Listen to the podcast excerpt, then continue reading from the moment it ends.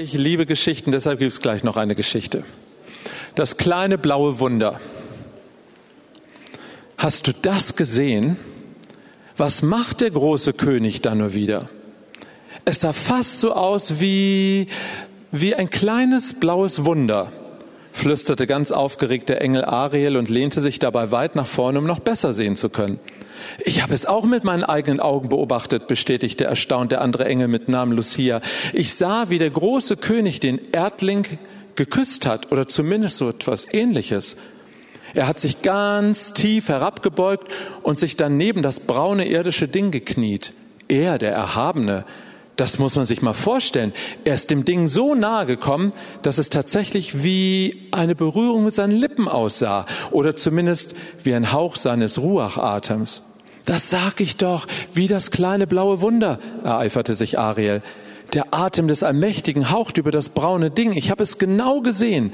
Sein göttlicher Atemzug sah blau, bläulich, fast durchsichtig aus und dann doch irgendwie schimmernd in vielen Farben, so wie der Farbbogen um den Thron des Höchsten. Und, und auf einmal kam das Ding ins Leben.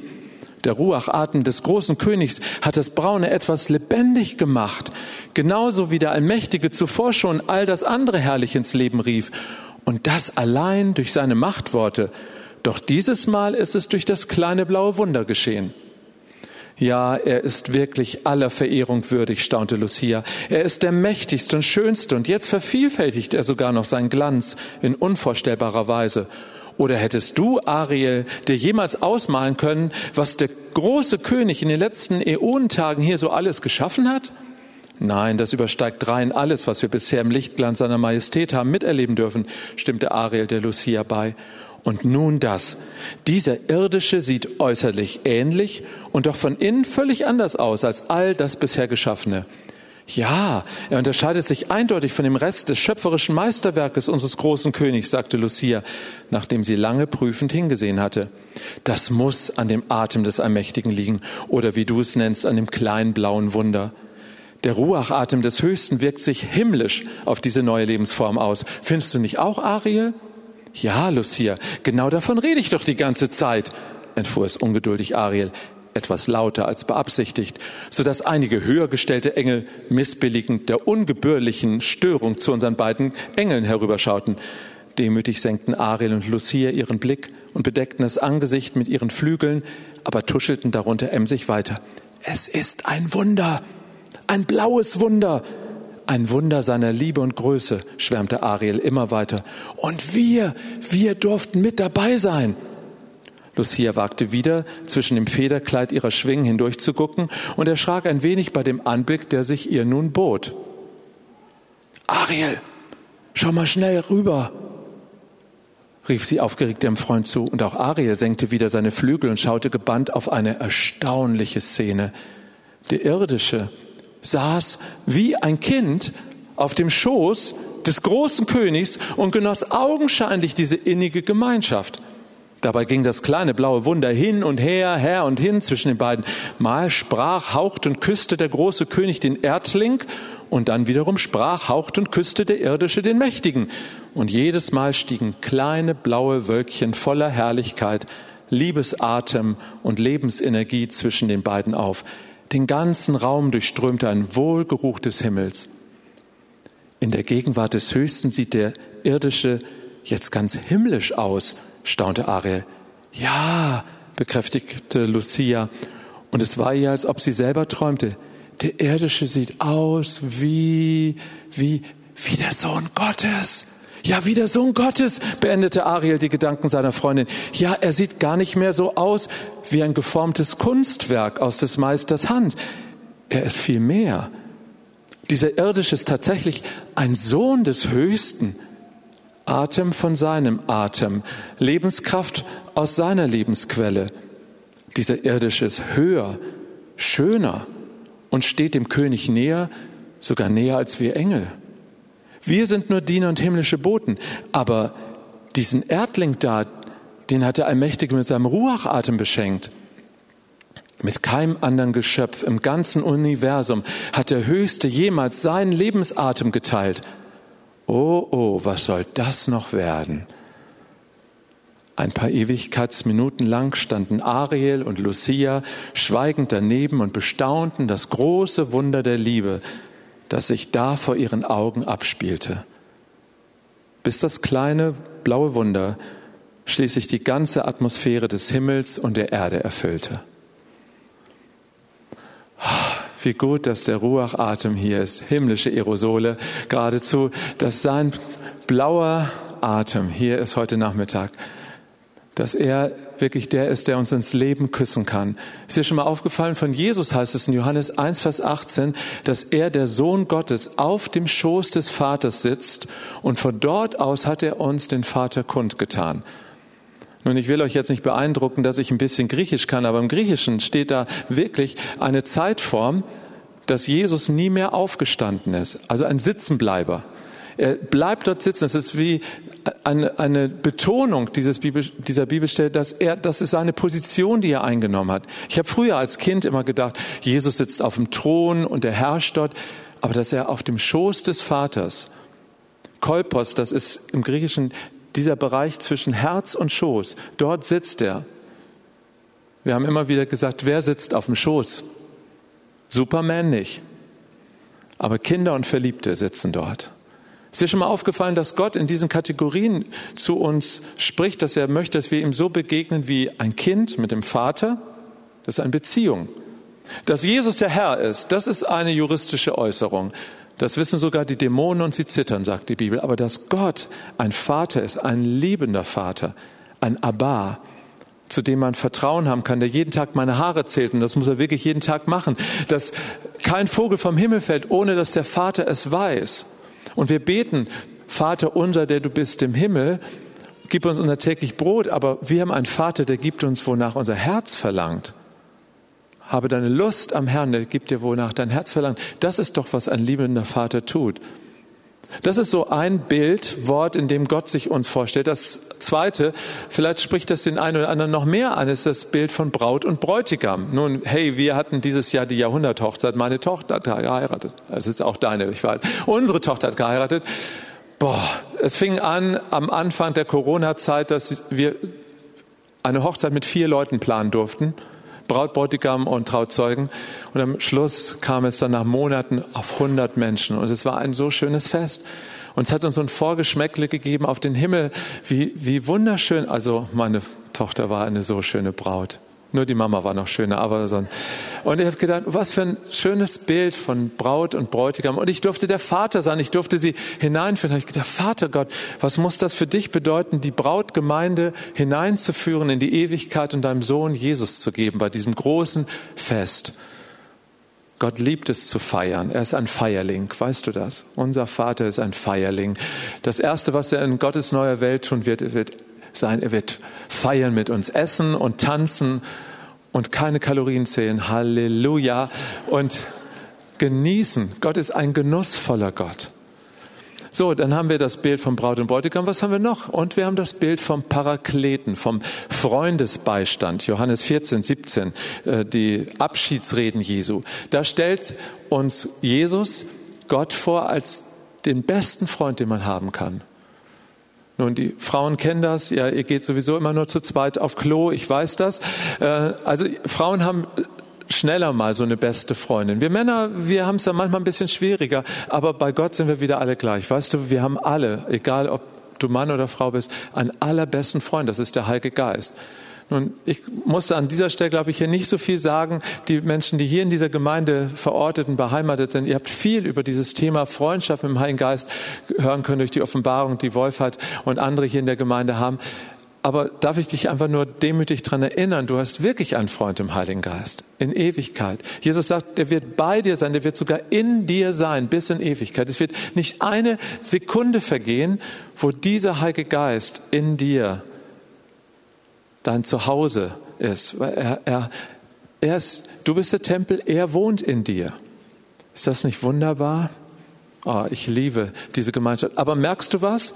Vater, Bräutigam, Braut, also Hochzeit und Freundschaft, dieser intimste Freund, das sind alles drei Beziehungsworte.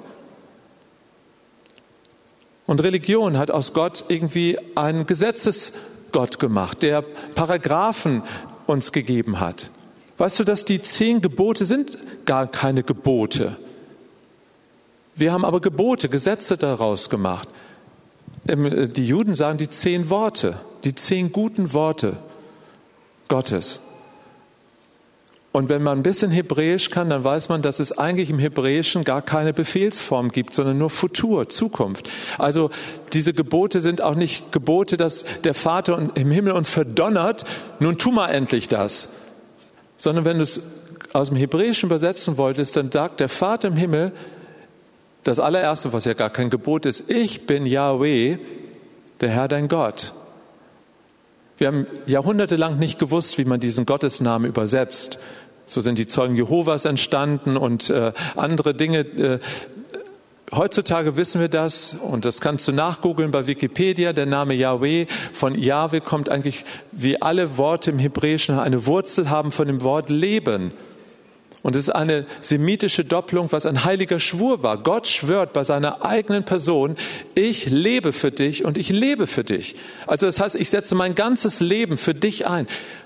Bitte, das steht im Alten Testament. Wer denkt, dass Gott sich zwischen Alten und Neuen Testament ein bisschen verändert haben sollte. Im Alten Testament ist er der gruselige Richtergott. Im Neuen ist er dann auf einmal der liebe Aber Vater. Der hat sich gewaltig geirrt. Gott war immer schon die Quelle aller Liebe, aller Barmherzigkeit immer schon ein Vater.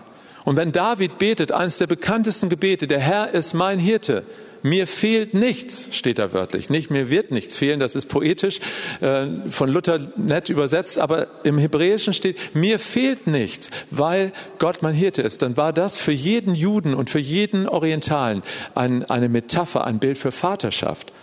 Man sprach in dem Bild wie Weinberg war immer eine Metapher für die Frau, die man liebte, der Weinberg, in dem man eingeht, ein erotisches Bild sozusagen, so war immer das Bild Hirte das Bild für einen Vater, einer, der für einen sorgt, der sich um einen kümmert. Das sagt einer, David, der selber keine gute Vaterschaft erlebt hat. Gott ist mein Hirte geworden, sagt er, ist mein Vater geworden, deshalb fehlt mir nichts. Heute Nachmittag geht es darum, Gott möchte so gerne mit dir in Beziehung treten. Er möchte dir sagen, ich bin ein naher Gott. Und ich bin nicht nur der Herr Gott oder der Gott, der etwas von dir will, sondern ich bin der Gott, der zu dir gute Worte sagt. Weißt du, wenn ich dein Yahweh bin, dann wirst du nicht mehr andere Götter nötig haben. Dann wirst du nicht morden, äh, Ehe brechen, irgendwas. Du, du hast das gar nicht mehr nötig, weil ich will dir die Quelle deines Lebens sein. Ich nehme nicht den Mund zu voll, wenn ich sage und das nicht nur behaupte, ich glaube das ganz tief, denn wenn wir Gottes Vaterherz kennenlernen, so wie Gott wirklich ist, ein Vater, von dem alle Vaterschaft im Himmel und auf Erden kommt, da ist die Antwort drin auf alle unsere Sehnsüchte und Bedürfnisse, die wir Menschen brauchen. Und dass wir manchmal so viel Herzeleid erleben, ist, weil in uns sind reale Sehnsüchte, Wünsche, und wir versuchen sie von Menschen zu bekommen oder von Systemen. Auch sogar von frommen Systemen kann man versuchen, irgendwelche Glücksfaktoren abzuleiten. Aber du wirst niemals das Glück, das, das Gott, die Sehnsucht, die Gott in dich hineingelegt hat, die wirst du nirgendwo anders finden als nur bei ihm selber. Das hat er sich selber so ausgedacht. Dein Herz wird nur zur Ruhe kommen können dort an dem Ort, wo er ist. Weil er ist, er ist der Inbegriff all dessen, was er an Sehnsucht in dich hineingelegt hat. Er ist der Stiller unserer Herzen. Okay, gleich. Ich hoffe, ihr habt alle so einen Schmetterling bekommen. Das ist übrigens ein Magnetschmetterling, die allermeisten jedenfalls. Ich weiß nicht, ob nachher zu wenige waren, aber die, die so plastikmäßig aussehen, die kann man an den Kühlschrank oder irgendwo hinmachen, wo Eisen ist. Schmetterling. Das Wort Metamorphose ist ein biblisches Wort. Und das ist das Wort, was du vielleicht im Biologieunterricht vor etlichen Jahrzehnten gehört hast. Metamorphose ist dieser Wandlungsprozess in der Biologie, in der Schöpfung, in das, was Gott gemacht hat, dass eine Raupe ein Schmetterling werden kann. Und das ist schon ziemlich gewaltig. Wie würde eine Raupe leben, wenn sie wüsste, dass sie Schmetterling wird? Lesen wir mal eine Bibelstelle dazu. Matthäus Kapitel 17, die Stelle von der Passage, wo Jesus auf den Berg der Verklärung geht. Verklärung, das Wort, was hier im Griechischen steht, da steht Metamorphose. Transfiguration auf Latein, Verklärung auf Deutsch. Das ist das Wort Metamorphose. Heute Nachmittag geht es um Metamorphose, um Veränderung, Verwandlung, Umgestaltung. Das ist ein Wunder. Das ist ein größeres Wunder, was der Vater in deinem in meinem Leben machen will und dabei ist schon zu tun und schon getan hat, denke ich, in vielen, vielen Stadien. Ein größeres Wunder als das, was wir in der Schöpfung sehen können, wenn eine Raupe ein Schmetterling wird. Matthäus 17, ich lese nach Elberfelder. Und nach sechs Tagen nimmt Jesus den Petrus und Jakobus und Johannes, seinen Bruder, mit und führt sie abseits auf einen hohen Berg. Und er wurde vor ihnen umgestaltet. Da steht das Wort Metamorphose. Und sein Angesicht leuchtete wie die Sonne, seine Kleider aber wurden weiß wie das Licht. Und siehe, Mose und Elia erschienen ihnen und unterredeten sich mit ihm.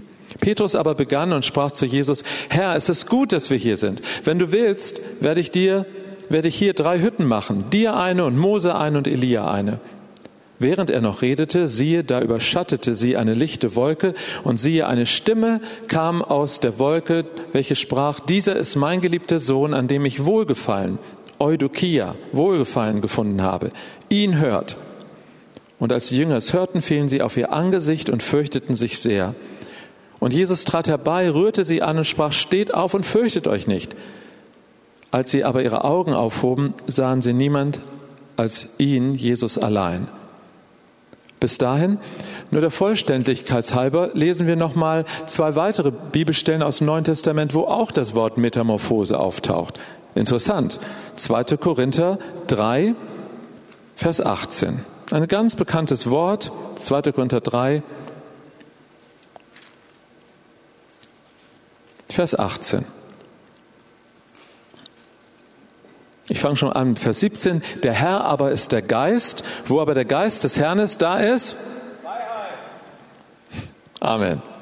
Wir alle aber schauen mit aufgedecktem Angesicht die Herrlichkeit des Herrn an und werden so verwandelt, metamorphisiert, transfiguriert, umgestaltet durch das Anschauen seines Bildes in dasselbe Bild von Herrlichkeit zu Herrlichkeit, wie es vom Herrn, dem Geist selber geschieht. Also Gottes Geist bewirkt etwas durch das Anschauen des Bildes von Jesus. Wow. Dann noch eine zweite Stelle, auch sehr bekannt, Römer 12, Römer 12, Vers 2. Hätte man gar nicht vermutet, dass dort das Wort Metamorphose auch nochmal steht. Ich fange mal an, Vers 1. So ermahne ich euch nun, Brüder, durch die Erbarmungen Gottes, eure Leibe darzustellen als ein lebendiges, heiliges, Gott wohlgefälliges Opfer, was euer vernünftiger Gottesdienst ist. Also der logische, der vernünftige, der wortgemäße Gottesdienst. Und seid nicht gleichförmig dieser Welt, sondern werdet metamorphisiert, verwandelt, umgestaltet durch die Erneuerung des Sinnes, dass ihr prüft, was der Wille Gottes ist, nämlich das Gute und das Wohlgefällige und das Vollkommene. Okay, kehren wir nochmal zurück zu dem ersten Passage. Jesus auf dem Berg der Verklärung. Wer von euch war schon mal in Israel? Gibt es ein paar Leute? Ja, hoffe ich doch ganz stark. Das, das ist so ein schönes Land. Oh, ich freue mich, wenn ich da wieder hinfahren kann. Und dort gibt es ja den Berg Tabor und viele vermuten, dieser Berg, der so kugelig aussieht, wie so Maulwurfshügel, überdimensional, am See Genezareth. Oh, bist du schon mal am See Genezareth geschwommen? Ich sag dir, das ist traumhaft.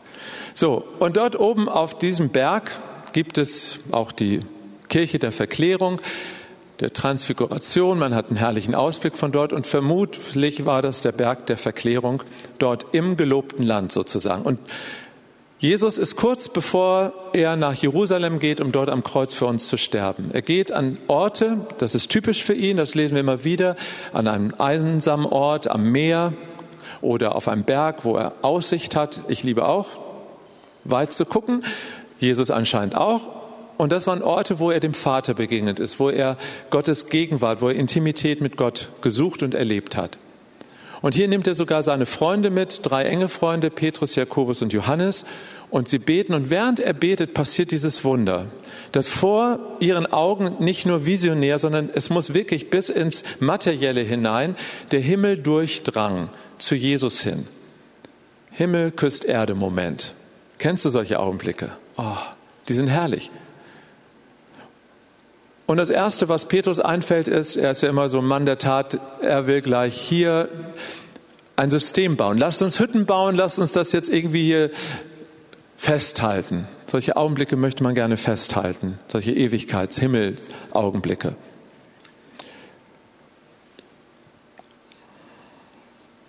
Das geht nicht. Oh, oh, oh, der Himmel erfüllt mein Herz. Darum geht es.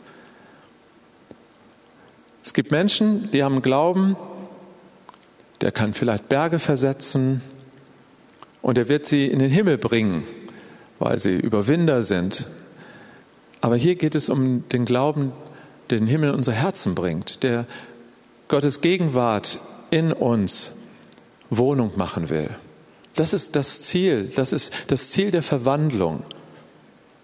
Solange das nicht passiert, ist es wirklich so, als ob wir in einem Zustand wie die Raupe leben. Wir, wir krepeln vor uns hin, wir bewegen uns in einer Dimension, die für uns normal erscheint. Eine Raupe hat keinen großen Radius, so ein Strauch, ein Baum. Aber wir sind eigentlich für was ganz anderes geschaffen. Und ich glaube, dass Menschen das so spüren. Dass selbst, ich habe die Entdeckung gemacht, selbst Menschen, die Gott gar nicht kennen, die gottlos leben, die gar keine christliche Sozialisation hatten oder überhaupt, haben eine Sehnsucht in sich, dass irgendetwas Größeres passieren möge für ihr Leben. Ja, äh, Menschen, die, die Gott noch nicht mehr kennen, haben auch diese Träume, die du vielleicht auch schon mal hast. Bist du schon mal im Traum geflogen? Ja, viele es ist irgendwas in uns drin, dass wir über unsere Grenzen hinaus uns bewegen könnten. Ich glaube, das ist die Ewigkeit in unseren Herzen, die Gott in unser Herz hineingelegt hat, dass jeder Mensch eine Ahnung hat, dass das, diese Grenzen meines Körpers nicht die Grenzen bei Gott sind. Dieser Körper ist nie geschaffen worden, krank zu werden. Das war nie Gottes Absicht. Dieser Körper ist nie geschaffen worden, eigentlich zu sterben. Das war nicht Gottes erste Absicht. Das ist erst passiert, als das Chaos die Welt traf. Deshalb ganz tief in uns drin merken wir, dass Ewigkeit in unseren Herzen ist. Denk an den verlorenen Sohn, von dem Jesus uns erzählt in Lukas 15. Als er bei den Schweinen war und seine Lebenskonzepte zerbrachen, da ging er in sich, Luther sagt so schön, er schlug in sich und dann entdeckte er ein Bild, nämlich ich habe ein Zuhause, ich habe ein Vaterhaus, ich habe einen Vater im Himmel.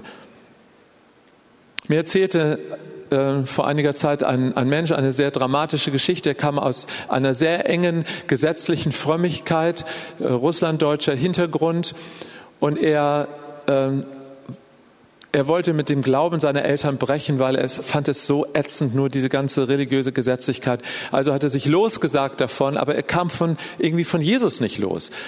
Und er erzählte mir Geschichte, er ist dann rausgegangen auf einen Acker und hat laut geschrien, Gott, wenn du so bist wie meine Eltern, der Gott meiner Eltern will ich mit dir nichts zu tun haben. Das war nur Gesetz und Enge. Und auf einmal, sagt er, kam eine Stimme in sein Herz hinein, aber ich bin nicht so. Ich bin ein liebender Vater und ich will dir so nahe kommen. Und er bekam dort auf dem Feld als eine, eine tiefe Offenbarung geschenkt von Gott selber, dass Gott sich ihm als Vater offenbart hat und vorgestellt hat. Das ist so ein Himmel küsst Erde Augenblick. Das ist so, auf einmal spürt ein Mensch, da ist mehr, wofür ich geschaffen wurde. Da ist ein Potenzial in mir, da ist etwas drin, was noch nicht zur Entfaltung gekommen ist.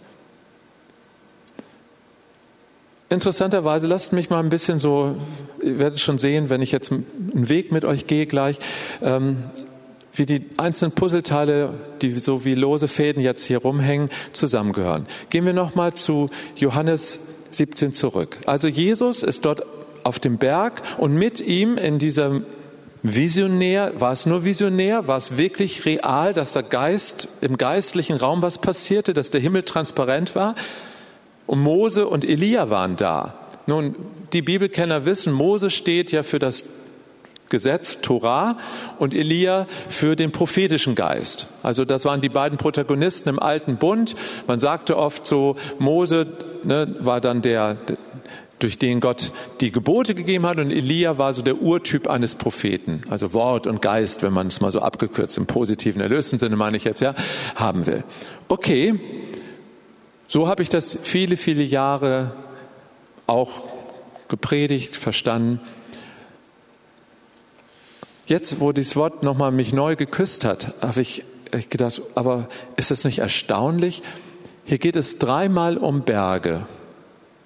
Mose hat Gott auf einem Berg erlebt, Berg Sinai. Wir wissen, dass er Exodus 32, 33, dass er dort betet, Herr, lass mich deine Herrlichkeit sehen. Wir wissen, wie diese Glory, Shekinah, Wolke die Herrlichkeitswolke den Berg damals berührte und erfüllte und er ging in diese Wolke hinein und er hatte dort 40 Tage, einmal, zweimal 40 Tage mit Gott intensive Gemeinschaft. Er und die Ältesten sind hineingegangen. Sie haben sogar getrunken, gegessen von dieser Substanz des Himmels, der Herrlichkeit, der Kavot, der Doxa.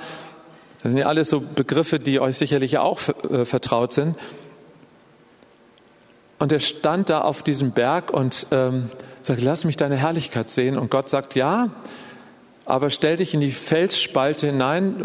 Wenn ich jetzt hier vorbeikommen würde, du würdest hier tot umfallen. Du kannst das gar nicht ertragen, diese Herrlichkeit. Ich kenne solche Augenblicke. Ich war an Orten und in Gottesdiensten, wo so viel Herrlichkeit schon auf mein Leben gefallen ist. Ich konnte weder stehen, ja, ich konnte nur noch liegen in der Gegenwart Gottes. Und ich habe manchmal gedacht, Herr, wenn noch ein bisschen mehr, dann, dann sterbe ich hier. Das, das schaffe ich einmal mit meiner menschlichen Biologie und Physiognomie gar nicht. Ähm, Mose hat das sicherlich noch mal in einer ganz anderen dramatischen Weise erlebt. Und Gott hat seine Hand dann schützend vor diese Felsspalte gehalten und hat gesagt, schau einfach hinter, ich werde meine Herrlichkeit an dir vorüberziehen lassen, schau hinter mir her. Und erstaunlicherweise, was wird man erwarten, wenn Gott kommt? Dann wird Power und boah, Urgewalt und Zeichen Wunder und was würde ich alles erwarten? Und das hatte eigentlich Israel auch erwartet. Aber diesmal zog die Güte Gottes vorbei und die Liebe und die Gnade und die Güte und all diese Dinge, die, äh, die so typisch für den Vater sind. Ja, er ist der Mächtige, er ist der Allmächtige. Aber er ist auch der Barmherzige, der Zärtliche, der Gnadenvolle. Und so hat er sich Mose offenbart, dann Elia, 1. Könige 19. Elia ist ähm, auf dem Berg Horeb. Er hatte gerade eine mächtige Tour hinter sich. Er hat erlebt auf dem Berg Kamel, wie Gott eine heilige Schlacht geschlagen hat, die dämonischen Kräfte über dem Volk gebrochen hat und anschließend ist er in eine Depression verfallen. Wie oft habe ich das schon selber auch erlebt. Du erlebst was richtig Steiles mit Gott und anschließend bist du wie ausgelutscht und angreifbar für alle möglichen depressiven Gedanken und Gefühle. Und Gott kommt nochmal und ermutigt ihn, gibt ihm zu essen. Das hilft manchmal schon, aber kann auch ein falscher Tröster werden. Und dann läuft er los in der Kraft Gottes. Und dann kommt er zu dem Berg Horeb. Und jetzt wartet er, dass Gott ihm begegnet dort. Ja, und dann kommt Gott. Und, dann, und Gott ist gut in Drama, Baby, wirklich. Also Gott macht manchmal echt äh, eine Menge Sachen, um unsere Aufmerksamkeit auf sich zu ziehen. Und dann kommt er im Sturm und dann kommt er mit dem Erdbeben und mit dem Feuer vorbei. Aber die Fülle Gottes, also es, Gott hat das alles initiiert, aber die Fülle Gottes war in dem nicht drin, heißt es, sondern in dem sanften Säuseln des Windes. Und auch hier wieder stellt er ihn in eine Höhle hinein, in eine Felsenhöhle hinein, in einen Ort der Verborgenheit. Das habe ich vorhin noch nicht so zusammen gesehen. Ich dachte, aha, also Mose war im Felsen, Elia war im Felsen, wo Gott ihm begegnet ist. Und jetzt sind wir wieder auf dem Berg, stehen oben auf dem Felsen. Nun, wer unser Felsen ist, wir wissen, Jesus der Fels des Heils. Aber selbst Jesus stand hier auf einem Berg, irgendwie, Gott, was hast du damit zu sagen? Du stellst Menschen in eine Nische hinein, in eine Enge hinein und doch irgendwie öffnest ihnen einen weiten Blick. Das hat etwas mit dieser Metamorphose zu tun. Denn das gehört beides zusammen. Enge und Weite gehören zusammen. Und mein lieber Bruder, liebe Schwester, wenn du gerade durch eine mega Menge Zeit gehst, du findest dich vor, du denkst, du bist im Geburtskanal von irgendetwas Herrlichem stecken geblieben, dann gehört das zu dem Lebensprozess dazu, was der Vater gerade tut. Er, er führt dich in die Weite hinein. Gib nicht auf. Ja, ich weiß, wenn man gerade mitten in so einem Geburtsprozess drin ist, man will am liebsten nach Hause gehen. Meine Frau hat zwischen der, äh, in, im Kreis halt zu mir gesagt, du, ich gehe jetzt nach Hause, mach den Rest allein. Das konnte ich nicht. Ne? Ging nicht ohne sie. Aber ich habe sie verstehen können. Ein bisschen jedenfalls. Mose Elia, Jesus. Enge und Weite. Weißt du, wie ein Schmetterling entsteht? Irgendwie der Heilige Geist hat Anfang des Jahres mir gesagt, Matthias, kauf mal ein paar Bücher zum Thema Schmetterling, Raupe und, und vertief dich da mal rein. Ähm, ich will dir etwas mal offenbaren. Also erstmal war ich ja erstaunt, wie viele Schmetterlinge es überhaupt gibt auf der Welt, habe ich ja gar nicht gewusst. Und wie weit die fliegen können, also habe ich auch nicht gewusst. Ich habe mal gehört, dass es diesen einen bekannten Schmetterling in Nordamerika gibt, der also in Mexiko fliegt bis nach Kanada und, äh, und so habe ich gedacht, wow. Aber dass Schmetterlinge sogar den Ozean überqueren können, das, das habe ich nicht gewusst. Dass die Aerodynamik, äh, die Thermik nutzen können und, und, und. Nun, wir, wir kennen Raupen und wissen, dass so eine Raupe, kleine Raupe Nimmersatt, hat ja jeder wahrscheinlich schon mal gelesen in seinem Leben, frisst und frisst und frisst und frisst. So, so weit, so gut oder normal. Und dann kommt, kommt dieser eine kritische Punkt, ohne den aus einer Raupe nie ein Schmetterling wird. Und das nennen wir Kokon. Interessanterweise, dass die Phase, durch die gerade unsere Gesellschaft geht, hast du vielleicht auch schon mal gehört, ein Fremdwort geht rum, das Cocooning. Leute verpuppen sich, indem sie, Cocooning heißt, man, man kauft sich ganz viel neue Klamotten für die Häuser. Man macht die Gärten schön, Obi ohne Ende, ja, und, und macht, man will irgendwie in so einer unsicheren Zeit sich ein Kokon, ein äh, etwas Sicheres bauen. Ne? Die, die Wohnung schön machen, Garten schön machen, irgendwie schön machen, so, so die kleine heile Welt. Das nennt man im Fachjargon sogar Cocooning. Also, aber für die, für eine Raupe, dass sie Schmetterling wird, ist diese Phase enorm wichtig. Diese Kokon, diese Puppenbildung. Und das fühlt sich an wie Sterben. Das ist sogar Sterben. Also in gewisser Weise ist das wirklich Sterben, äh, weil hier verliert ein Lebewesen seine ursprüngliche Form und wird jemand ganz anderes. Ein ganz anderer Lebensraum wird bezogen. Und nochmal, dieses Wort, wenn jetzt Matthias Hoffmann kommen würde und sagen, ah, ich habe mal was Nettes entdeckt, ich werde euch mal jetzt eine neue Parabel geben, was Gott so in eurem Leben macht, nehmen wir es doch mal Metamorphose. Dann wäre das schon nett, aber das sagt Gottes Wort. Gottes Wort sagt uns, Jesus wurde hier metamorphisiert. Er sagt später, dass wenn wir ihm nachfolgen, durch das Anschauen seines Bildes und das Eintauchen in seine Herrlichkeit werden wir metamorphisiert. Und Paulus ruft uns zu, bitte verändert euch immer weiter, lasst euch verändern, indem ihr metamorphisiert werdet. Ja, hallo? Also dann lohnt es sich doch nochmal genauer hinzugucken, was, was ist denn damit wirklich gemeint? Nun, die Raupe geht durch einen Sterbensprozess. Ohne diesen Sterbensprozess kommt kein neues Leben hervor. Aber das kannst du nur aushalten, wenn du wirklich geliebt bist. Weißt du, wenn, wenn du durch eine Krise gehst und du hast diese Liebe des Vaters nicht im Hintergrund, dann wirst du traumatisiert, dann fühlt sich alles nach Zerstörung an. Bis zur Resignation, Resignation, das Wort kommt daher, dass man die Insignien, die Herrschaftszeichen Reichsapfel, Zepter, Krone zurückgibt und sagt, mach dein Zeug alleine, ich danke ab. Das ist Resignation. Wir danken ab. Wir, wir nehmen nicht den Platz ein, den wir im Leben einnehmen sollten. Nämlich im Leben, wir dürfen mit Christus herrschen, an himmlischen Orten sogar. Aber das können wir nicht mehr, weil wir so alle sind.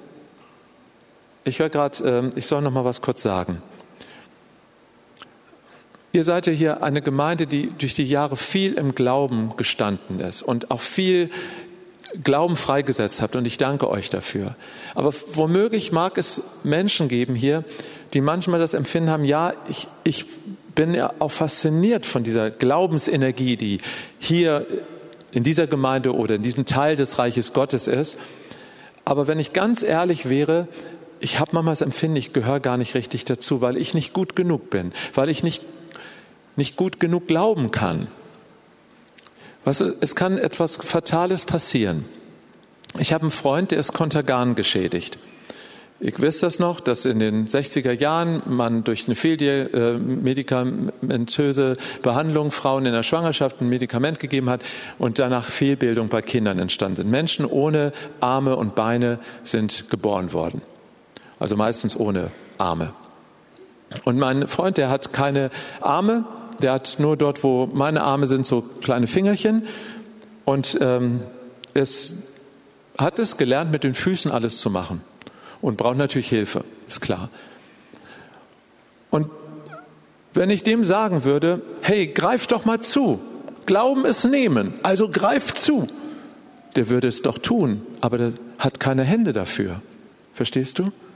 Und manchmal kommt es mir so vor, dass in der charismatischen Bewegung, in dem Bereich, wo wir uns bewegen als Gemeinde, dass wir gesagt Glauben ist nehmen, nun greift zu. Dann tu doch die Werke Gottes und du hast gar keine Hände. Du willst ja zugreifen. Und dann fühlst du dich noch doppelt verdammt, weil du denkst, ich, ich glaube nicht richtig. Ich kann meine Heilung nicht empfangen, ich kann äh, nicht die, die Versorgungswunder empfangen und, und den Partner, für den ich schon seit Jahrzehnten bete, kriege ich nicht, weil ich wahrscheinlich nicht richtig glaube. Und dann bist du doppelt gestraft. Ja, du kriegst es nicht und dann hast du auch noch das Mistkäfergefühl, dass du schuld bist, weil du nicht genug glaubst. Deshalb Ne, die anderen, bei denen funktioniert es doch anscheinend. Du hörst die Zeugnisse, du denkst, hey, die haben Hände, die können zupacken. Ich habe die Hände irgendwie nicht. Aber darf ich dir mal sagen, wenn, wenn dir das passiert sein sollte, in deiner Biografie, das, das muss gar nicht nur in der Kindheit sein, das kann auch irgendwo zwischendurch dir passiert sein, dass dir geistlich deine Hände abhanden gekommen sind. Oder die waren nie da, ausgebildet. David sagt, an meiner Mutterbrust flößtest du mir Vertrauen ein. Viele haben dieses Urvertrauen in ihrer Familie nie mitbekommen. War das seine Schuld? Nein. Es ist passiert. So viel passiert in unserem Leben, wo, was wir nicht verursacht haben. Ja, und womit wir leben müssen. Mein Freund musste damit leben, dass seine Mutter ein falsches Medikament genommen hat. Und die hat das doch nicht böswillig getan. Ja, er war jetzt behindert an dieser Stelle. Jetzt kommt aber die gute Nachricht. Ähm, wir haben für den, meinen Freund auch gebetet, dass Gott ein Schöpfungswunder tut. Hat Gott so nicht getan bisher. Er musste lernen, mit dieser Einschränkung zu leben, aber er hat das super, super, super, super hinbekommen. Und ich glaube, er hat mehr ähm, Bewegungsfreiheit manchmal als andere Menschen, die Hände haben. Ähm, aber im Geist kann ich dir auf jeden Fall sagen, dass wenn dort etwas fehlt in deinem Leben, Hände zu nehmen, zu empfangen, weil das nie in dein Leben hineingesprochen wurde von einem Vater, einer Mutter, ich glaube an dich, ich liebe dich, ich werde immer für dich da sein. Wir sagen, das ist nicht leichtfertig, wir glauben das zutiefst, es ist nie zu spät für eine glückliche Kindheit, wenn du zu Gott kommst. Gott der Vater, der will das zurückerstatten, was die Jahre, die die Heuschrecken uns gefressen haben, so heißt es, aber was uns geraubt worden ist. Gott ist der Gott der Witwen und der Waisen. Er ist der Vater der Vaterlosen. Warum ist ihm das so wichtig? Weil er weiß, dass diese Welt vaterlos ist. Darum hat er sich uns offenbart als ein liebender Vater. Er sagt, ihr braucht mich. Ihr braucht diese erste Liebe, diese bedingungslose Liebe, die immer für euch da sein wird. Ich bin dein größter Fan. Ich bin dein größter Liebhaber. Und wenn ich an dich denke, dann denke ich nicht, daran, dass du mir Arbeit mit deiner Sünde machst. So, so habe ich oft gedacht, ja, wenn Gott an mich denkt, dann denkt er, oh nein, der schon wieder. Wenn Gott an mich denkt, sagt er, oh ja, der schon wieder. Und das sagt er bei dir auch, weil, weil wir sind geschaffen nach seinem Herzen. Ich habe lange Zeit gedacht, ich brauche Gott, ja, das, das weiß ich. Noch viel zu wenig, aber ich brauche Gott. Aber dass Gott mich braucht, mh, hm, Nee, Gott braucht eigentlich die Menschen nicht. Ich habe das sogar gepredigt. Ich halte das für die schlimmsten Predigten meines Lebens, die ich gehalten habe, weil es nicht stimmt, was überhaupt nicht wahr ist. Natürlich kann ich das sagen, ja, Gott ist allmächtig und er ist so groß und so. Aber was ist ein Vater ohne Kinder? Was ist ein Bräutigam ohne Braut? Was ist ein, einer, der Freund sein will, wenn keine Freunde da sind? Gott hat sich uns erwählt.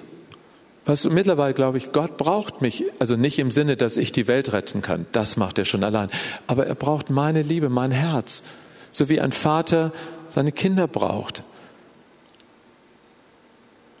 Darf ich das mal heute sagen? Gott braucht dich. Er braucht deine Freundschaft. Er braucht deine Einzigartigkeit. Er braucht dein Lächeln, so wie du gerade lächelst. Er braucht deine Tränen sogar, die du weinst. Er braucht dich nicht äh, erst, wenn du fertig bist und erlöst bist, in, in dem Sinne, dass gar kein Makel mehr an dir wäre. Welche Kinder sind so? Ich frage euch. Liebt man die Kinder erst, wenn sie stubenrein sind?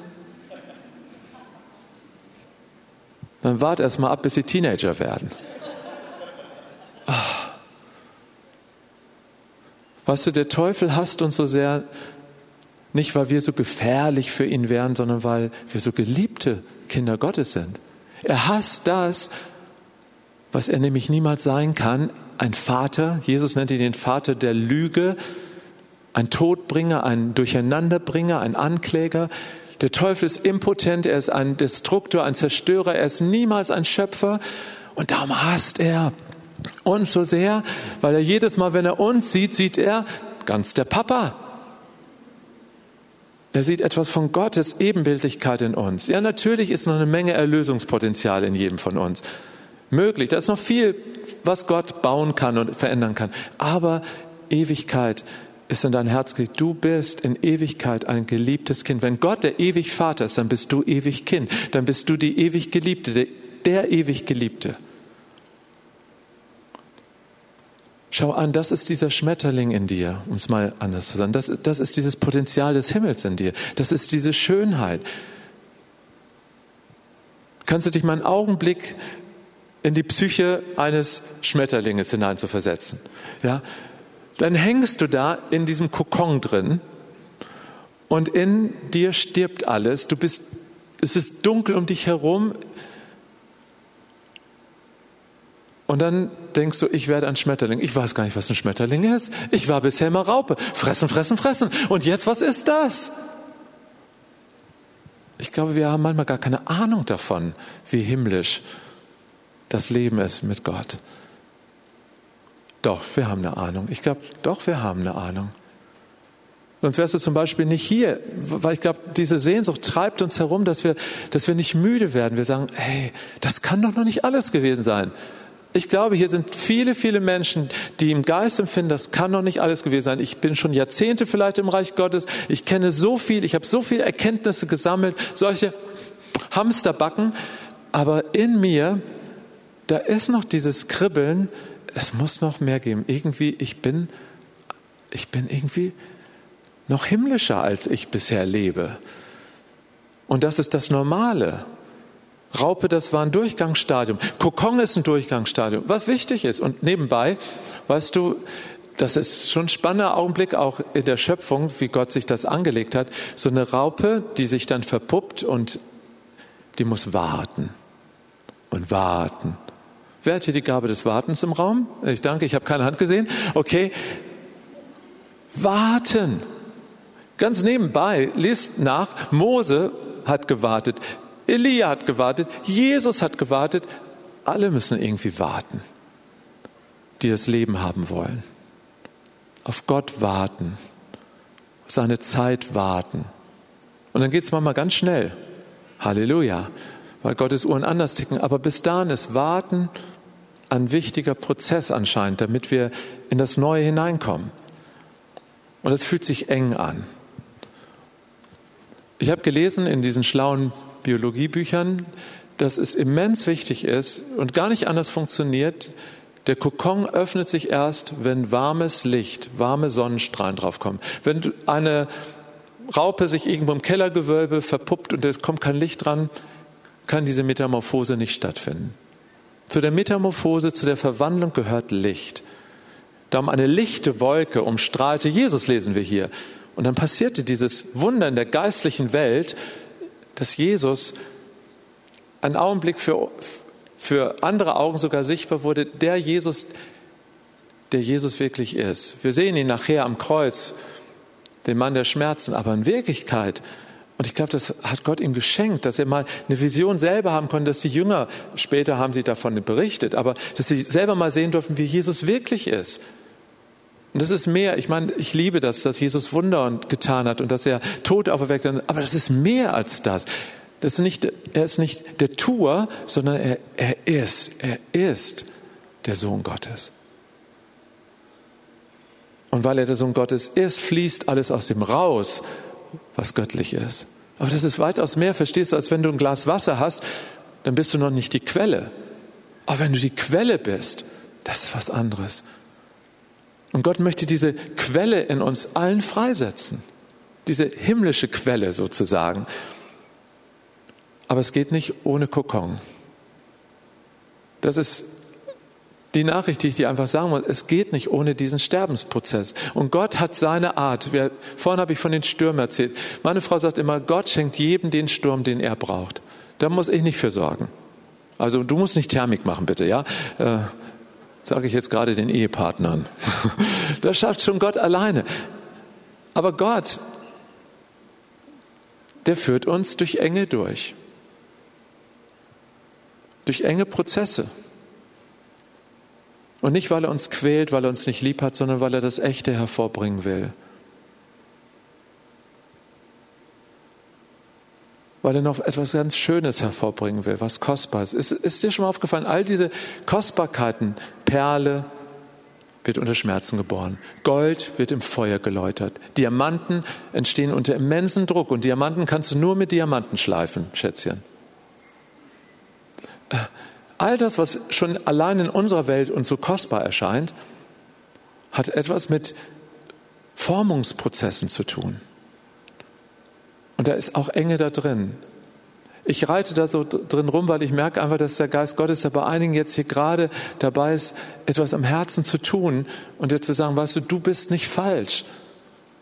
Du glaubst nicht falsch. Du lebst nicht falsch, nur weil du gerade durch so eine Zeit gehst sondern hey, das gehört, das gehört zu meinen Umgestaltungsprozessen dazu.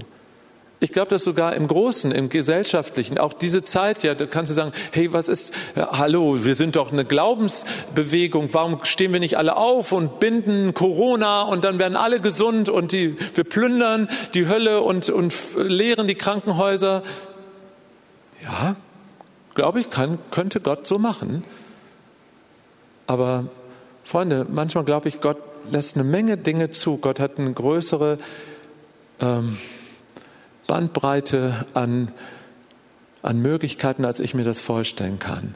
Ja, er kann den Sturm wegnehmen, aber er kann auch im Sturm Wunder wirken. Und mein Empfinden ist, er, wirkt zurzeit in diesem Sturm Dinge, Wunder, die, die wir vielleicht gar nicht so mitbekommen und sehen. Wir werden es vielleicht erst später mitbekommen. Okay, das ist ein Thema für sich. Dieser Kokon ist Verborgenheit. Und dann kommt Sonne und Licht und Wärme. Und dann passiert etwas Interessantes. Dann muss der Schmetterling selber, wenn der Kokon erste Risse kriegt, sich entfalten lernen. Das kann keiner für ihn stellvertretend tun. Und wenn du das schon mal so als Pfadfinder, Ranger, Junge oder Mädel mal so gefunden hast, bitte popel und da nicht rum an so einem Teil, was so halb ausgebrütet aussieht, weil du wirst es nur zerstören. Es ist so, wie wenn du am Gras ziehen würdest, damit es schneller wächst. Es geht nicht. Es braucht seine Zeit und dann kommt dieser, dieser Durchbruchsmoment. Und was bedeutet das für einen Schmetterling das erste Mal, du hängst kopfüber nach unten? Das ist auch nicht sehr schön, ne? Du warst bisher gewohnt, nur über Erde rumzukriechen. Und auf einmal sollst du deine Flügel ausbreiten. Und auch das muss der Schmetterling das erste Mal machen, ausbreiten und sich von der Sonne erwärmen lassen, damit die so, das Chinin oder was das da drauf ist, so ähm, trocknet, dass es stabil genug ist, um dann fliegen zu können. Und dann bewegst du dich in einer anderen Dimension weiter. Du fliegst und fliegst und fliegst auf einmal völlig andere Lebensraum, andere Perspektiven. Was für ein Bild, was Gott uns gibt. Für unser Leben. Wir sind nicht geboren worden, auf dem Bauch rumzukriechen. Du hast eine falsche Perspektive als Raupe. Okay, vielleicht ist es eine Durchgangsperspektive.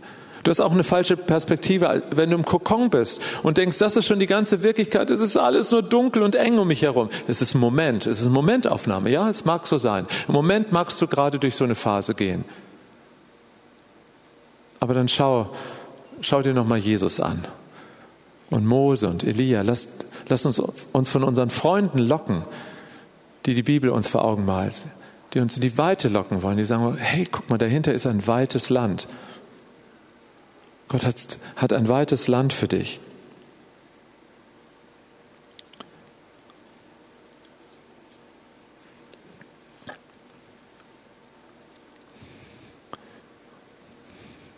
Wie sieht dein Berg der Verklärung aus?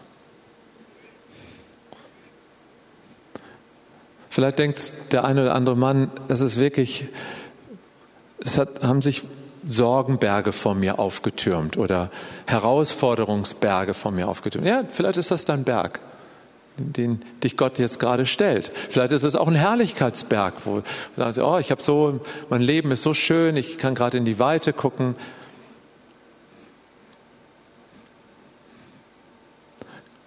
Der Vater ist heute Nachmittag hier und er sagt zu dir, weißt du, mein Kind, ich habe noch wirklich etwas mit dir vor. Veränderung, Umgestaltung. Ich glaube, das sagt er zurzeit zur Welt. Diese Welt ist in einem enormen Veränderungsprozess. Gemeinde Jesu befindet sich in einem enormen Veränderungsprozess. Kein Prophet, der vor einem Jahr gesagt hätte, wir würden so das erleben weltweit, was wir jetzt erleben, dem hätten wir geglaubt. Es ist noch nicht sichtbar. Mir kommt vor, wir sind noch sehr im Kokon drin was die Welt anbelangt. Vielleicht auch du persönlich. Aber ich möchte dir so Mut machen, weil das Wort Gottes Mut macht, dass wir wissen, wer unsere Sonne ist, die uns bescheint. Wir wissen, wer der Felsen ist, in dem wir stehen. Das ist Jesus. Das ist der Gott, mit dem wir leben. Das ist die Liebe des Vaters. Und wenn du darin geborgen bist, können nochmal äh, Pischels und Schimans, kommt ihr nochmal bitte kurz vorne. Nimm dir nochmal die. Dankeschön.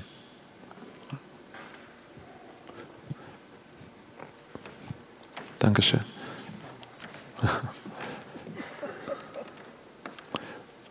Verborgen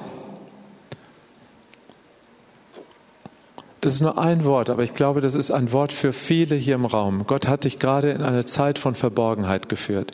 Vielleicht fühlst du dich sogar so, dass dich keiner sieht hinter deiner Maske. Sowieso erkennt man sich ja kaum, ja. Aber, äh, aber vielleicht fühlst du dich wirklich so, dass du sagst, so, ich ich fühle mich ein bisschen wie Niemandsland oder so. Ähm, darf ich dir eine neue Deutung geben? Das ist nicht so. Im Kokon ist man verborgen, aber es ist ein ganz wichtiger Übergangs Schritt in eine stärkere, noch herrlichere Realität hinein. Könntest du das heute Nachmittag hören, dass der Vater dir das sagt? Kokon ist gut, auch wenn es sich nicht gut anfühlt, aber es ist gut. Es ist eine Zeit des Wartens, der Verborgenheit. Geborgen. Ich liebe dieses Wort Geborgenheit. Das ist ein schönes deutsches Wort. Unsere Muttersprache hat schöne Worte, wirklich. Also ich mag auch Englisch und Spanisch und alles so. Aber, aber Deutsch hat auch was Schönes. Geborgenheit. Als wir mit dem Team in Polen waren, haben wir festgestellt, äh, dieses Wort gibt es auf Polnisch nicht. Da kann man nur Sicherheit übersetzen. Da würden wir sagen, nee, Geborgenheit ist doch mehr als Sicherheit. Das, das ist so wie Gemütlichkeit. Und auch das Wort kann man schon wieder nicht mehr übersetzen. Oder versteht ihr, wir haben da auch was als Volk, als deutsches Volk, bei all dem, was wir auch an Erlösungspotenzial brauchen. Aber Gott hat unserer deutschen Seele etwas mitgegeben, wie Heimat, Geborgenheit. Wir haben so eine Sehnsucht in uns, nach Hause zu kommen. Ich glaube, das ist himmlisch. Hast du auch mal so eine Sehnsucht nach heiler Welt? Meine ich jetzt nicht, aber nach Geborgenheit. Ein feste Burg ist unser Gott. Das war das Lied der Reformation. Ein, ein, Und dann hoffe ich nicht so eine kalte Burg, wo man also Gänsehautentzündung kriegt, sondern ich meine eher so ein, ein, ein Zuhause, sowas Starkes, sowas. Ja, wir sind das Land der Burgen. Gott möchte, möchte dir ein, ein Zuhause machen. Vielleicht bist du gerade an so einem Punkt. Ich empfange das jetzt im Geist, dass der Vater, der es heute Nachmittag nochmal so zuspricht, ich bin dein Zuhause. Jesus hat mal gesagt, ich bin nie allein, denn der Vater ist immer bei mir. Das hat Jesus gesagt, das musste er hören.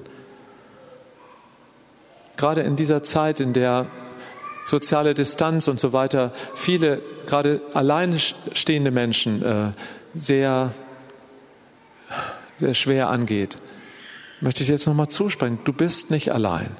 Gott ist bei dir und es ist keine billige Vertröstung. Du kannst es real erleben, wirklich physisch sogar. Das wünsche ich dir. Dass wenn kein Mensch dich jetzt zurzeit so umarmt und zärtlich zu dir sagt, aber dass Gott zu dir zärtlich ist. Das ist in seinem Vaterherzen. Ohne Sorgen. So, so hat nur er gelebt. Jesus war sorgenfrei, angstfrei. Oh, ich kenne viele Sorgen. Und immer wieder lerne ich das, in dieses Land hineinzugehen, das er mir gibt und sagt, Matthias, bei mir brauchst du dich nicht zu sagen, denn ich sorge für dich. Weißt du, das funktioniert wirklich nur, wenn er da ist. Wenn er bei mir ist, dann, dann sonst bin ich ein Schisser. Aber wenn er bei mir ist, dann kann ich mutig sein. Das ist so wie die kleine Josi. Ne? Der Vater ist da, dann kann ich der Ziege auch am Schwanz ziehen. Weil Papa passt auf mich auf. So ist aber auch David in den Krieg gegen Goliath gezogen. Meinst du wirklich, David hat mit einem Stein einen Riesen erlegen können? Ha, ha, ha. Der hätte auch irgendwo hinschleudern können. Der Vater hätte Goliath umgehauen. Aber er liebt es, wenn wir unsere kleinen Schleuder und Gummihämmerchen und Flitzebogen mitbringen als Kinder. Er liebt es mit uns, Dinge zu tun, aber er ist der, der es tut, doch nicht du und nicht ich. Bitte, lass uns doch realistisch bleiben. Gott ist Gott. Er ist der Vater, er ewig Vater, ich ewig Kind. Nicht kindisch, stumm, naiv, das meine ich nicht, aber kindlich abhängig. Das ist gut so. Und es gibt wirklich einen neuen Morgen. Oh, Gott möchte dir das sagen, auch wenn du denkst, die Nacht ist so lange schon. Und uns auch als Volk manchmal die Puste ausgeht in bestimmten Bereichen und wir denken, oh, wann kommt endlich die Erweckung? Waren wir da nicht schon mal alle viel näher dran und jetzt auch noch Corona und dies und das? Ich will nicht eine billige Vertröstung, aber in meinem Geist, und ich hoffe, dass es Geist zu Geist heute Abend jetzt hier geht, dass Gottes Geist auch dir sagt, hey, es gibt einen neuen Morgen. Es gibt wirklich diesen neuen Morgen. Den gibt es für dich, den gibt es auch für dieses Land. Und gerade dort, wo man denkt, es geht nicht mehr, alles ist aus. Ich, ich bekenne das hier wirklich. Ich habe manchmal, wenn Wolfert äh, in den 70er Jahren äh, gepredigt hat von der Wiedervereinigung Deutschlands und so weiter, und, und andere Leute damals auch so aus dieser alten Garde, da habe ich oft, als damals war ich auch noch jünger, habe ich gedacht, ach, ich konnte es mir nicht vorstellen, dass da ein neuer Morgen über unser Land sein würde. Jetzt habe ich zwei Schwiegerkinder, deren Eltern und familiäre Wurzeln aus Ostdeutschland kommen. Und wir haben ein Einheitsenkelkind. Halleluja! Und jedes Mal, wenn wir über die damalige innerdeutsche Grenze fahren, rufen wir laut Halleluja, weil da ein Wunder wahr geworden ist. Hast du daran geglaubt? Ich denke, hier in der Gemeinde haben viele mitgeglaubt und, und dafür gebetet. Und ich danke euch, dass ihr solche tollen Recken wart. Aber ich vermute, auch hier gab es Leute, oder ihr wart noch nicht mal geboren, kann ja auch sein, dass du gar nicht dran gedacht hast. Weißt du, Gott ist immer gut für neue Überraschungen. Er hat immer einen neuen Morgen. Immer einen neuen Morgen.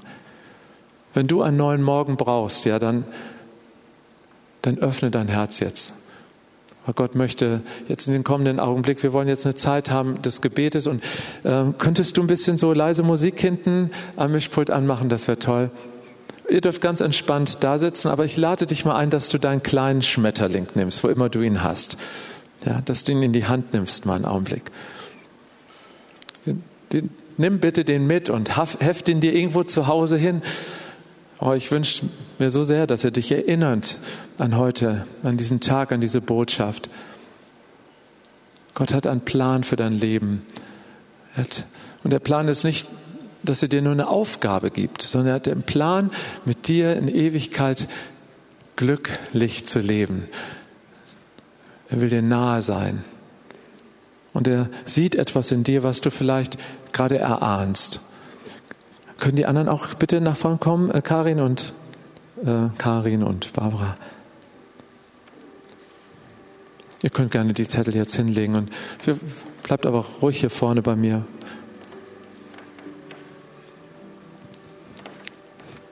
Vielleicht nimmst du den Schmetterling jetzt noch einen Augenblick in die Hand.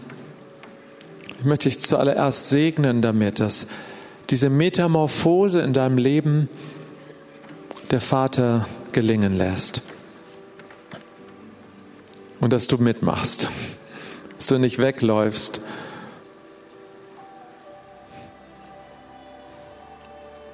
Danke, Vater. Danke, dass du jetzt den Mantel deiner Liebe hier ausbreitest über die ganze Versammlung und dass du uns so nach Hause kommen lässt, ganz nah an dein Herz. Jesus, und wir stellen uns jetzt heute Abend nochmal ganz bewusst in diesen Felsen hinein, der du ja bist, unser Felsen des Heils. Danke, so wie du Mose, Elia und selbst Jesus es gezeigt hast. Vater, danke, dass du es uns heute Abend zeigen willst. Lass deine Herrlichkeit an uns vorüberziehen. Lass uns deine Güte fühlen, schmecken, sehen. Lass den Himmel hier los sein. Wir laden dich ein durch die Kraft deines Heiligen Geistes. Komm. Zieh den Schleier weg. Der Vorhang ist doch schon zerrissen. Zieh den Schleier jetzt weg, die Decke weg von unseren Augen, von unseren Herzen. Dass unser Geist sehen kann, empfangen kann. Papa, gerade für diejenigen, denen das so geht, dass sie irgendwie keine Hände haben zuzupacken, da bitte ich dich um dieses Wunder, dass du ihnen Hände zum Zupacken schenkst, dass hier heute an diesem Tag Wunder geschehen und dass du es wachsen lässt. Und wenn es nur ein Stückchen ist heute, aber dann lass heute ein Stückchen mehr Vertrauen in unseren Herzen wachsen, dass du es mit uns schaffst. Dass du das hervorbringen wirst, wirst, die Geschichte mit uns weiterschreiben wirst, die du in deinem Herzen hast für uns. So segne ich dein Herz, ich segne deinen inneren Menschen, deinen äußeren Menschen, ich segne dich als Person, als wunderbar geliebter Sohn, wunderbar geliebte Tochter des Allerhöchsten. Gott ist so begeistert von dir. Er liebt dich so viel mehr, als du das jemals vorstellen könntest. Was du, seine Liebe fließt und fließt und fließt und hört niemals auf. Und er heilt jetzt auch Wunden. Jetzt gerade in diesem Augenblick die Wunden deines Herzens. Ich sehe, wie, wie Salböl darüber fließt.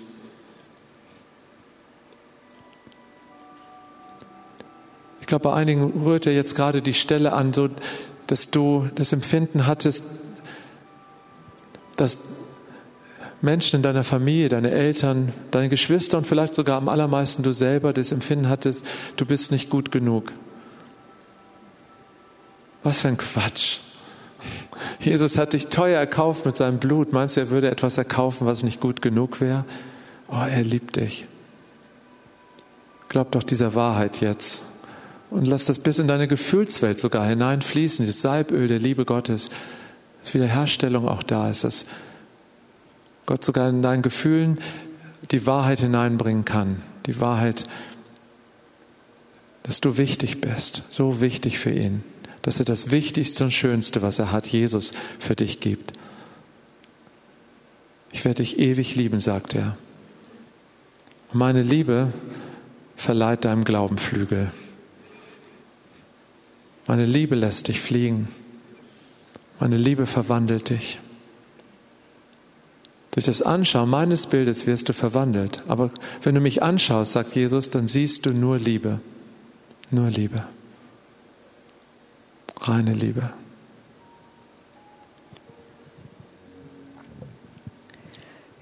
Ja, ich denke gerade so dran, ich bin selber so, ein, so ein Beispiel dafür, wo ich empfinde, dass in meinem Herzen wie so ein Loch gewesen ist, die das gar nicht halten konnte, dass mein Herz das gar nicht empfangen konnte. Es ist irgendwie alles so weggeflossen und, und empfinde, der Vater, der hat da richtig ein Wunder in mir getan, so einen, weiß ich nicht, so ein Container oder sowas des Vertrauens, so ein Gefäß des Vertrauens in mir zu schaffen, was seine Liebe überhaupt auffangen und empfangen konnte, dass mein Herz, mein innerer Mensch genährt wird. Vater, und ich, ich danke dir so sehr dafür, Vater, und ich bete jetzt einfach für Geschwister, die, denen das ähnlich geht oder denen es so geht. Sie sagen, ich, ich kann das nicht auffangen. Ich, ich will das ja, Vater, dass du kommst und dass du wieder neu dieses Wunder tust, so ein Gefäß, was nicht gewachsen ist, was nicht sich entwickelt hat, dass du es schaffst, in den Herzen von Geschwistern, dass deine Liebe ihre Herzen und ihren inneren Menschen nähren kann, dass sie es empfangen können, dass sie daran satt werden können, dass sie daran wachsen können. Dass wenn du sagst, ich habe dich so lieb, dass das unsere Herzen nährt und verändert und aufbaut.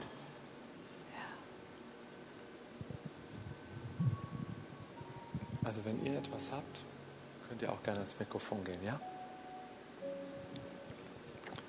Lass uns einige Zeit einfach so jetzt in der Gegenwart Gottes baden und wenn hier noch Impulse aus dem Team sind, wir wollen da noch einen Augenblick reinbeten, sei du einfach an deinem Platz ganz entspannt und lass Gott machen. Du brauchst jetzt auch nicht innerlich beten, irgendwas tun, machen. Sei mal einen Augenblick so wie in der Puppe im Kokon drin und, und lass Gott machen. Lass die Liebe wie die Sonne auf dich herabscheinen.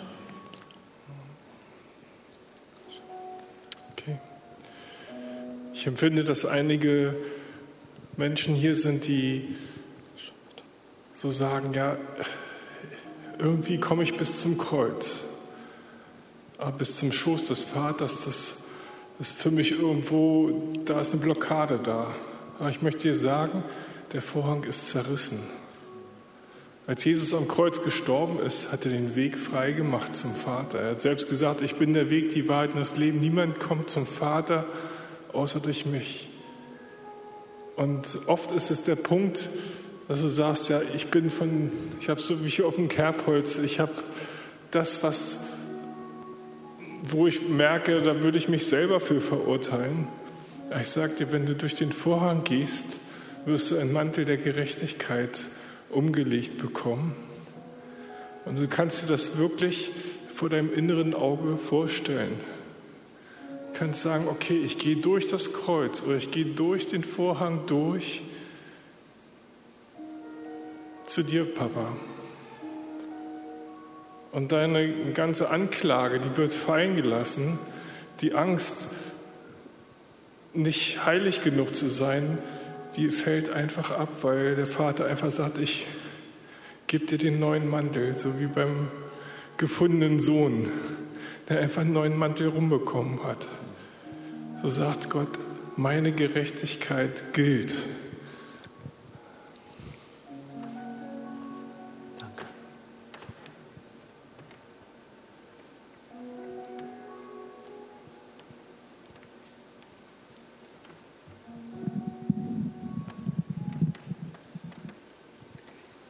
Und ich spüre, wie einfach Geschwister hier sind.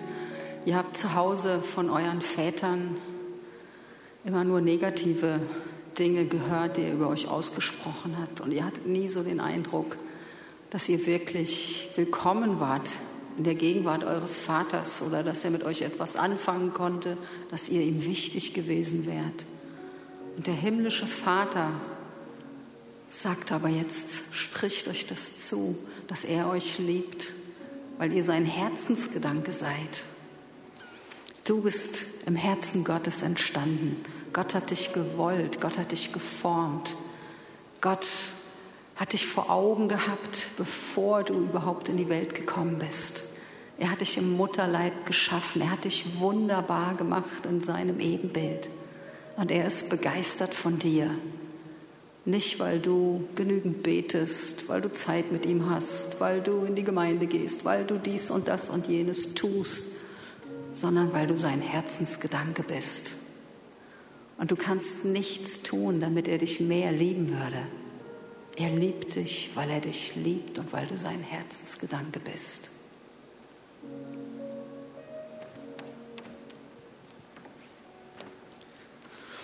Als du das Bild gehört hast von der Enge und dem Kokon sein und dann dem Schlüpfungsprozess gelauscht hast und wie man dann in die Weite kommt, da hast du Gott gesagt, so hey, ich bin aus dieser Enge, bin ich schon raus, aber in der Weite bin ich auch noch nicht drin. Du warst verunsichert, du weißt nicht, wo du bist, in welcher Phase du gerade steckst, du kannst es nicht einordnen und du fühlst dich mies. Und Gott der Vater sagt dir, du bist schon geschlüpft und du hängst an diesem Kokon dran außen und genießt mein Licht, meine Wärme. Ich bin dabei, deine Flügel zu trocknen. Und ja, im Moment hast du den Eindruck, du tust nichts, aber du lässt dich von mir bestrahlen. Und du bist ein Zeugnis für andere. Du bist ein Zeugnis für andere noch Raupen, die dich halt schon sehen. Und der Herr ermutigt dich, diese Phase total zu genießen, sich auf ihn zu werfen, ihn einfach zu genießen. Und ich bete einfach so, Papa, dass du gerade die Person, die es jetzt betrifft, dass du ihnen hilfst, wirklich in diesen Genuss hineinzukommen, sich einfach dir hinzugeben und dich zu genießen, näher zu dir zu kommen, sich von dir aufwärmen zu lassen. Und ich danke dir, dass sie in diese Weite kommen werden, dass es ihre Berufung ist, in diese Weite hineinzukommen. Und dann sind hier auch noch Menschen und du hast einen Vater gehabt oder hast noch einen Vater und du hast immer nur leere Versprechungen gehört. Ja, wir machen morgen das und ja, ich habe später für dich Zeit oder ja, du kriegst das oder jenes und es ist nie was draus geworden und das so siehst du halt Gott als Vater auch, jemanden, der halt viele Verheißungen ausspricht, der dir viele gute Worte zusagt, aber es sind halt einfach nur Worte. Und Gott als Vater sagt dir, hey, ich bin wirklich die Wurzel der Vaterschaft. Bei mir gibt es keine leeren Worte das Wort, was ich über dir ausspreche, das bringe ich auch in Existenz. Glaub diesen Worten, glaub meinem Wort und glaube daran, dass ich dich so sehr liebe, dass ich das alles in Existenz bringen möchte. Und Papa, ich bete darum, dass du diesen Menschen jetzt einfach begegnest, dass du ihnen diese Gewissheit einfach gibst, dass du treu bist, dass deine Versprechungen keine leeren Versprechungen sind, sondern wahre Verheißungen, die Großartiges bewirken. Und ich danke dir, dass, dass wir das auch als Mitmenschen halt einfach sehen werden, wie Dinge anfangen in Existenz zu kommen in den Leben der, derjenigen. Und ich danke dir einfach so, dass du so treu bist. Und ich bete, dass diese Treue wirklich mit so einer Gewissheit in den Herzen tief verankert ist, dass nichts und niemand ein Wort von dir irgendwie klein machen kann, sondern dass es wirklich aufblühen kann. Gib dich einfach so dem Vater hin, vertraue ihm. Schau weg von deinem alten Vaterbild und schau auf, auf Gott als Vater, der wirklich gut ist, der wirklich gut ist.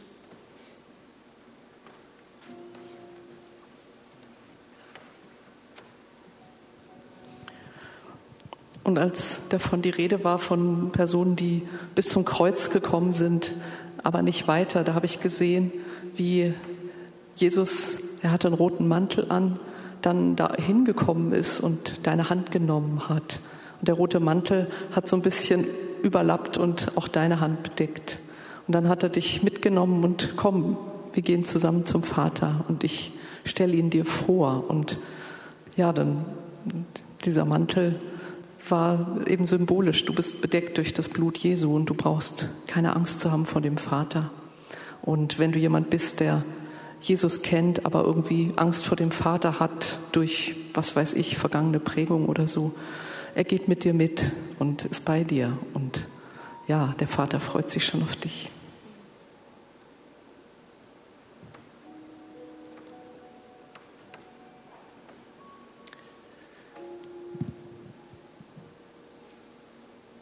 Der Vater fragt dich, darf ich dich in den Arm nehmen?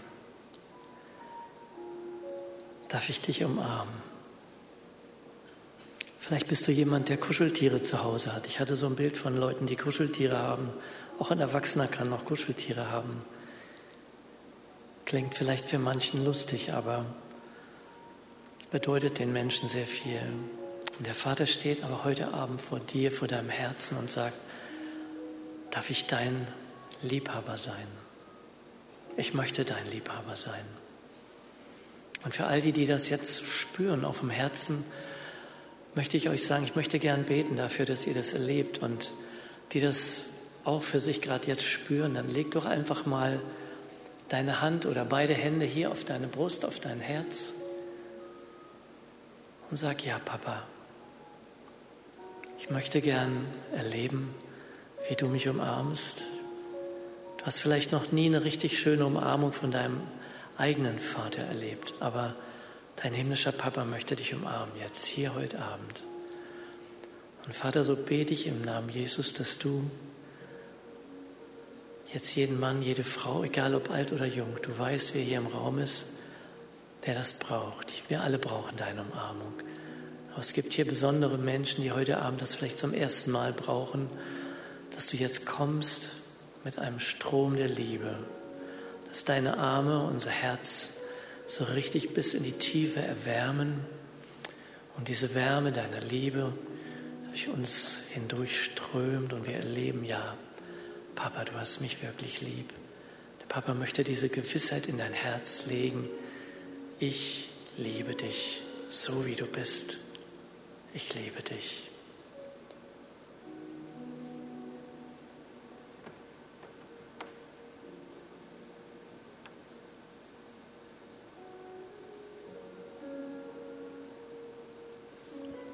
Aber auch, dass der Vater einige Tränen jetzt abwischt, die du innerlich weinst, die du vielleicht gar nicht außen weinst, aber er sagt zu dir, ich kenne deinen Schmerz, wirklich, ich weiß, wie es in dir aussieht. Und du musst noch nicht mal, wenn es darum geht, irgendetwas machen, irgendeine Performance anstellen, sondern du darfst wirklich du sein bei mir. Das genügt mir. Ich liebe dich mit einer Liebe, die nicht von dieser Welt ist. Du hast Liebe kennengelernt, die oft an Bedingungen geknüpft waren. Aber meine Liebe ist bedingungslos, weil ich habe alles für dich getan. Schau immer wieder meinen Sohn Jesus am Kreuz an. Ich will dich lehren, welches Opfer Liebe bereit ist zu bringen. Und das habe ich für dich getan.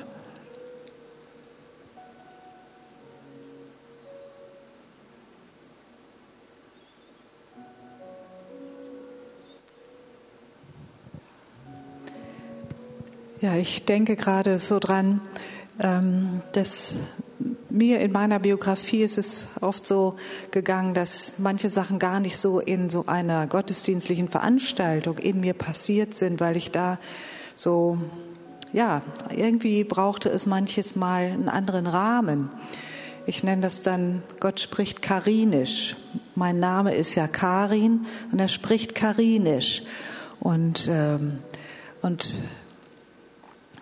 ich denke da so dran, wir waren auf so ganz heiligen Veranstaltungen gewesen und irgendwie, es ist einfach bei mir, ich habe nichts empfangen äh, gehabt, das fiel mir so schwer, ich war so verzweifelt auch gewesen und dann sind wir noch in die Pizzeria gegangen und da war ich dann einfach nur hungrig und ähm, ja, ich war einfach nur hungrig und war gar nicht mehr fromm irgendwie drauf und äh, da war dann so ein Moment, wo ich so ein kleines Mädchen gesehen habe. Damals war unsere Tochter noch klein und die hat mich einfach so an unsere Tochter erinnert. Wir waren im Ausland und es hat mein Herz so geknackt. Ich habe so angefangen zu weinen, weil ich Sehnsucht nach ihr hatte. Und da dann war in meinem Herzen so dieses, siehst du, so wie du dich nach deiner kleinen Tochter sehnst, so sehne ich mich nach dir. Und das war wie so ein, in so einem Kokon, in meiner Phase damals war das wie so ein, dieser Crack, äh, so aufgeplatzt, so, da ist was aufgeplatzt in meinem Herzen und, und es konnte, ja, und es konnte weitergehen und ich konnte anfangen, Dinge vom Vater oder seine Liebe ist mir auf, auf in der Sprache einfach begegnet, wie ich wie, wie ich es verstehen konnte. Und äh, für all solche Leute einfach da möchte ich gerne einfach so beten. Ähm, ihr könnt da euren Namen vielleicht dafür einsetzen, dass ihr sagt, Vater, ich, ich brauche es auf, so wie ich jetzt sage, karinisch oder Matthias heißt Matthiasisch. Ich brauche es in dieser Sprache, wie mein Herz verstehen kann, dass es bei mir ankommt, wie sehr du mich liebst. Vater, und das bete ich, damit segne ich einfach diese Versammlung hier auch heute Abend. Ich weiß, dass du die Herzenssprache von jedem Einzelnen sprichst, dass du sie kennst und dass es deine Sehnsucht ist, sie mit uns zu teilen und deine Liebe auf in dieser Herzenssprache, in dieser Liebessprache unseres ganz persönlichen Herzens mit uns zu teilen. Vater, und ich segne uns mit Erwartung, mit äh, dem Zutrauen, dass du noch viel mehr willst, dass deine Liebe in unserem Herzen ja, sich, sich verortet und zu Hause ist.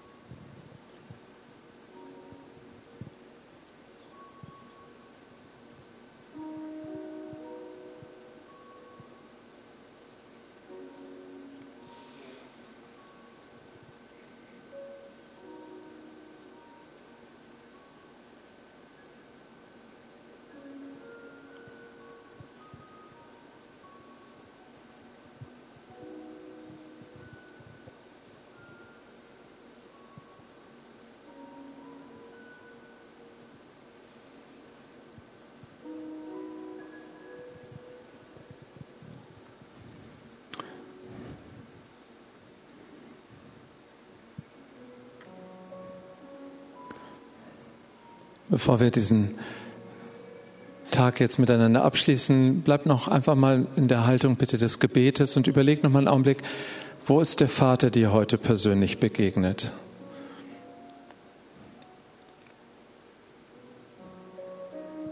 Was hat dein Herz berührt heute?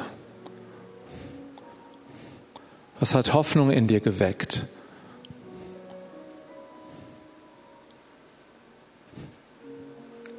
Gibt es vielleicht ein Wort oder ein Bild, was in dir noch nachklingt?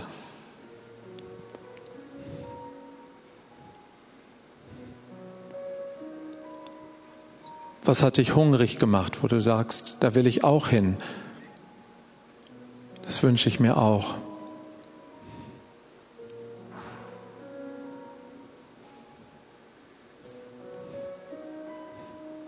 Wo konntest du seine Liebe geradezu spüren?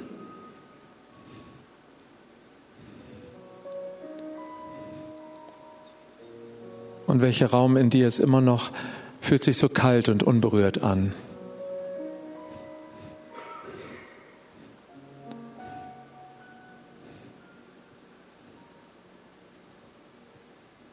Könntest du in deinem Herzen heute Abend auch Abba, lieber Vater, sagen? Ich weiß nicht, wie du sonst immer betest. Bete bitte so weiter, aber könntest du das heute mal, diese Farbpalette erweitern, in dir, dass du sagst, aber lieber Vater, mein lieber Vater und ich, dein geliebtes Kind, dein geliebter Sohnemann, deine geliebte Tochter.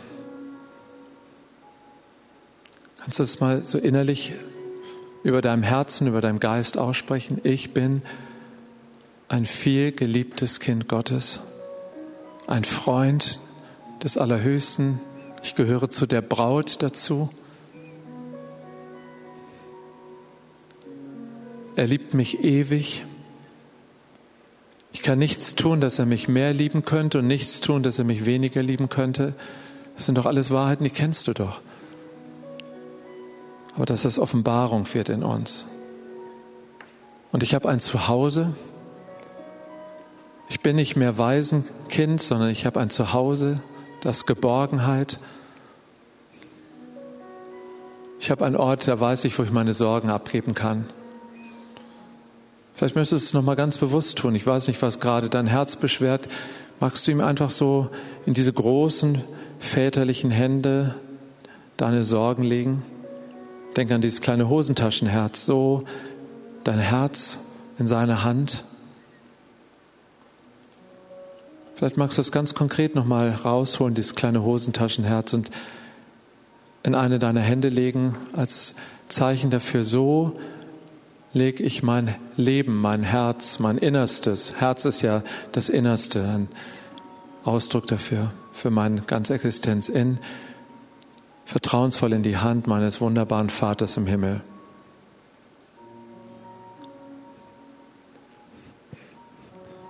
Zum Schluss möchten Karin und ich noch einen väterlichen, einen mütterlichen Segen aussprechen. Gott hat sich das so ausgedacht und vielleicht hat dich dein Papa, deine Mama nie segnen können, im Leben willkommen geheißen. Das sollten die Väter eigentlich. Und die Mütter, die sollten uns ermutigen zum Leben. Frauen sind Lebensgeberinnen. Vielleicht ist das dir nie zugesprochen worden. Wir sind geistliche Väter und Mütter, aber wir sind auch im natürlichen Vater und Mutter. Wir möchten das so gerne über dir, über deinem Leben ausbeten. Vielleicht können wir dazu aufstehen, das wäre toll. Und mögt ihr mal die Hände so segnend auch ausstrecken hin zu der Versammlung. Vater, danke, dass jede Vaterschaft im Himmel und auf Erden von dir kommt. Und als ein Vater segne ich heute Abend diese kostbaren Menschen hier im Raum. Und so wie du dir es gewünscht hast, dass Väter ihren Kindern sagen, ja, du schaffst es, mein Kind, ja, ich stehe zu dir und ich stehe hinter dir. Ja, du bist gewollt, ja, du bist wichtig, ja, ich will dich, ja, ich gehe mit dir und ich werde immer für dich streiten, da sein. Ich werde mich immer um dich kümmern, du bist nicht allein, ich bin bei dir. Vielleicht hast du nie einen Vater gehabt, der das so sagen konnte, weil er selber nur ein Kind war, das wieder Kinder bekommen hat. Aber Gott, der Vater im Himmel, spricht dir das heute neu zu, ganz neu oder vielleicht sogar zum allerersten Mal, sodass dein Geist es empfangen kann, dein Herz es hören kann. Du bist mir wichtig, sagt Gott. Du bist mir so wichtig und du bist so sehr geliebt. Ich stehe zu dir.